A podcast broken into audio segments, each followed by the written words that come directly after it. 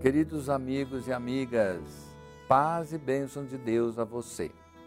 Hoje, quarta-feira, dia 11 de agosto, quero convidá-lo a refletirmos juntos a palavra de Deus. Sou Dom Pedro Cipollini, bispo da Diocese de Santo André, e este é o nosso programa Verbo, Palavra de Deus, aqui na querida TV Mais esse momento em que você é convidado a fazer uma pequenina pausa para olhar, escutar o que Deus quer nos falar. Do Evangelho de Mateus, capítulo 18, versículos de 15 a 20. Naqueles tempos, disse Jesus aos seus discípulos: Se o teu irmão pecar contra ti, vai corrigi-lo, mas em particular, a sós contigo. Se ele te ouvir, tu ganharás o teu irmão. Se ele não te ouvir, toma contigo mais uma ou duas pessoas, para que toda questão seja decidida sobre a palavra de duas ou três testemunhas. Se ele não vos der ouvido, dize-o à igreja. Se nem mesmo a igreja ele ouvir, seja tratado como se fosse um pagão ou um pecador público. Em verdade vos digo, tudo o que ligardes na terra será ligado no céu, e tudo o que desligardes na terra será desligado nos céus. De novo eu vos digo: se dois de vós estiverem de acordo na terra sobre qualquer coisa que quiserem pedir, isso vos será concedido por meu Pai que está nos céus. Palavra da salvação.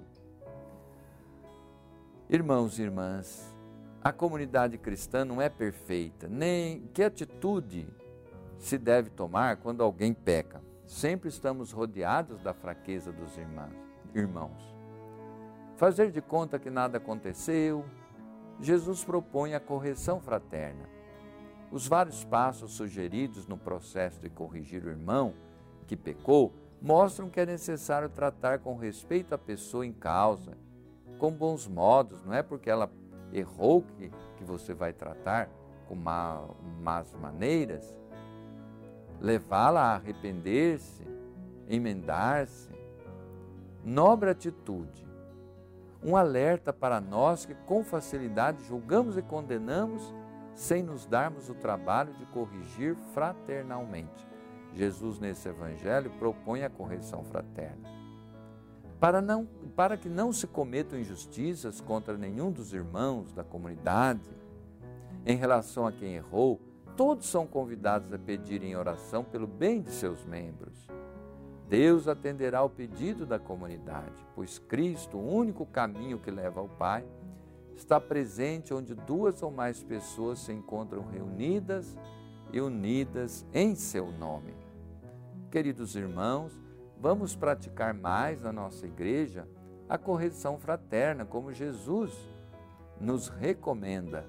É uma obrigação corrigir o que erra. O Papa Francisco nos lembra na igreja. Não existe misericórdia sem correção. Aliás, a própria correção é fruto da misericórdia.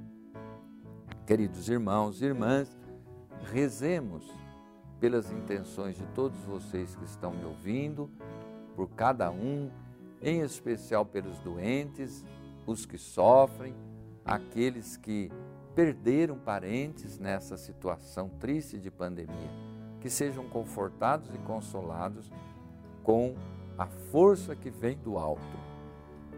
Queridos irmãos e irmãs, eu vos abençoo agora, pedindo ao Senhor a bênção da saúde para todos vocês. O Senhor esteja convosco. A nossa proteção está no nome do Senhor, que fez o céu e a terra. E eu vos abençoo em nome do Pai, Filho, Espírito Santo. Amém.